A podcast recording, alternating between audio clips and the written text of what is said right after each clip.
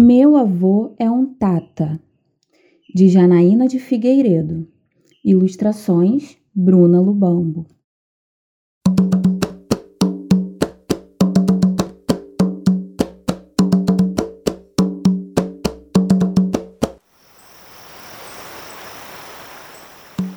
Lá estava ele, um vovô diferente, muito diferente Vestia uma bata colorida bem irreverente, chapéu de tecido sobre a cabeça e trazia ao pescoço miçanga reluzente. Os seus pensamentos eram encerrados nas estrelas, carregava porções de calunga nos olhos. Sua fala era pausada e longa, mas o seu corpo dançarino e agitado requebrava-se ao som dos tambores. Entre a mata e o mar era onde vivia, morada de sonhos e mistérios. Lá muita gente ia. Gente que ficava o dia todo sem demora. Gente que chegava, logo ia embora. Gente que ao acaso aparecia. Conhecer casa de sonhos era o que pretendia.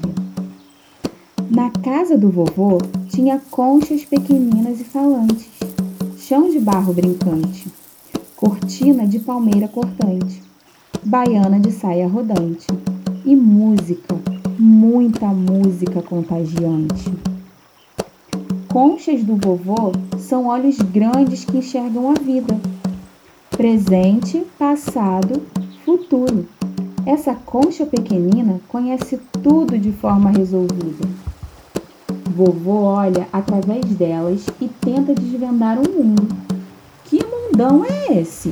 Shhh, é segredo de Tata, que na cabaça no fundo guarda. Ele sacode os búzios com as mãos, fazendo um barulho de chocalho. Sussurros da África chegam com muita expressão, diz o vovô. Dentro da mão, vida se conhece com exatidão. O meu avô, natureza encanta. Com palavra de tata, tudo vive e se levanta. Sábio é um tata de boa fé. Lá na casa dele, só ele é. Meu avô está sempre alegre e de bem com a vida. Acho que é coisa de tata, não sei. Às vezes ele se mostra muito engraçado, dançarino e bem ajeitado. Outras vezes, misterioso Sobre a janela, decifra o mundo e a natureza. Distraído, percorre as estrelas e retorna com delicadeza. Os meus olhos brilham por esse vovô. Será encantamento? Acho que é só amor ou acalento. Pelo meu avô, o meu tata.